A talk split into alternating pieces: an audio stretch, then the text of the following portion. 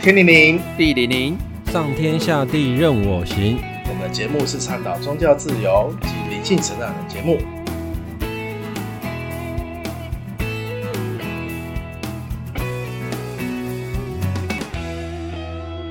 大家好，我是徐峰，我是马特。大家好，我是吉米。今天吉米跟马特来到我们的节目。我们今天要分享的是旅游吃住饭店的禁忌。哎，马特，你有没有遇过？你有没有听过住饭店要先注意一些什么事项？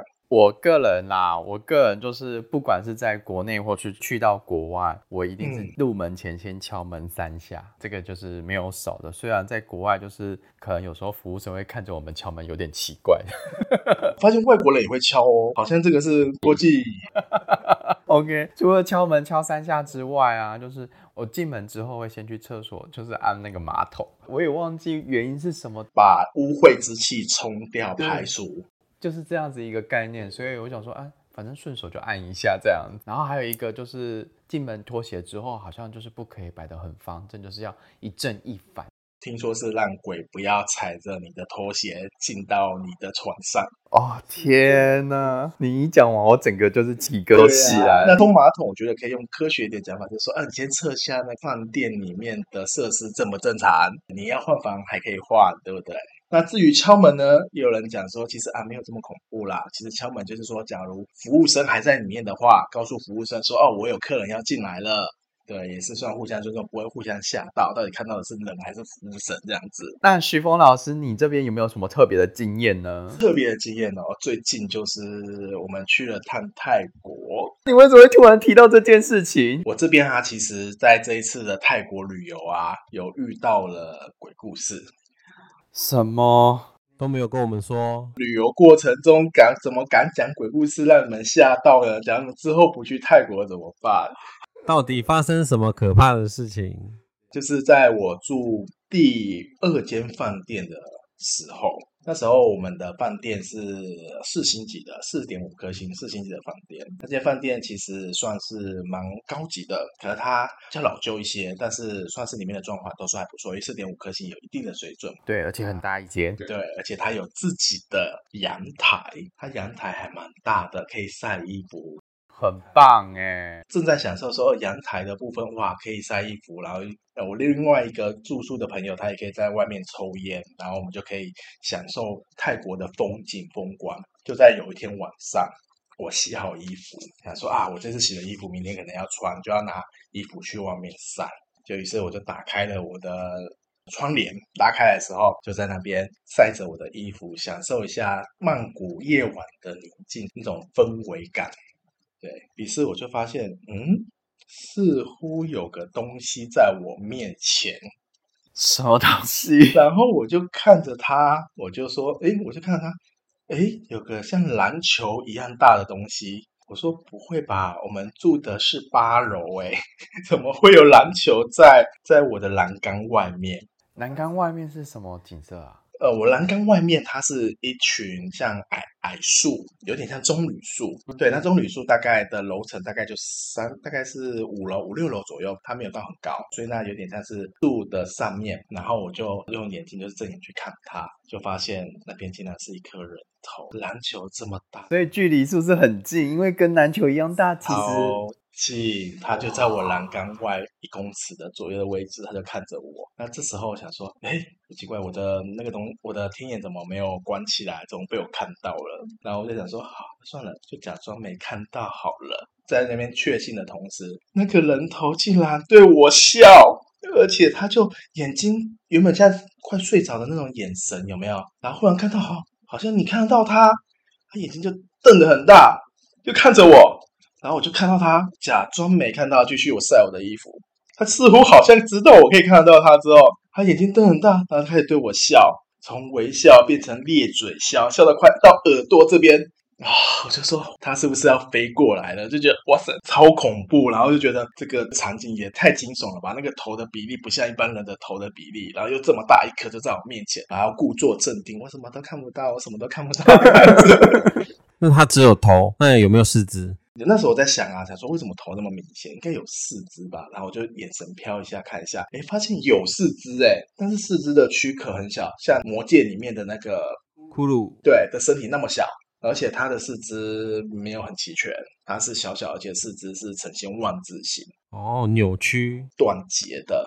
所以我在想，那时候应该他是不小心失足在那边的，对，在那边停留的一个好兄弟这样子，对。然后自从那一次看到之后，就嗯，就窗帘都是紧闭着。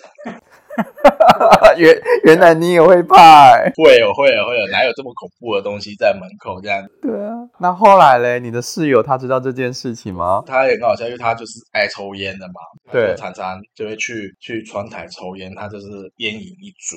然后我一直在旅游过程中，我一直没跟他分享这件事情。于是回来的时候，我有一天受不了，反正就是要分享泰国嘛，我就说：“哎，你知不知道？其实我蛮喜欢去泰国吹风，然后去享受夜景跟宁静。你为什么不觉得我这次很怪都没有去阳台嘛？”他说。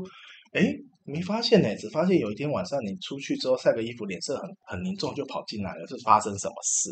然后我就说，哦，我看到了不干净的东西。他说，哈，你也看到？我就说，对啊，你也看到吗？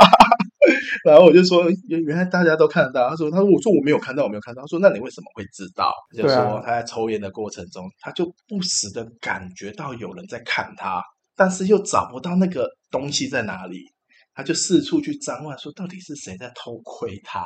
然后左看右看，上看下看，就是没人啊。那他就是一直感觉有人在。看着他，注视着他，而且不是一次两次，就好几天，他都是这样子的感觉。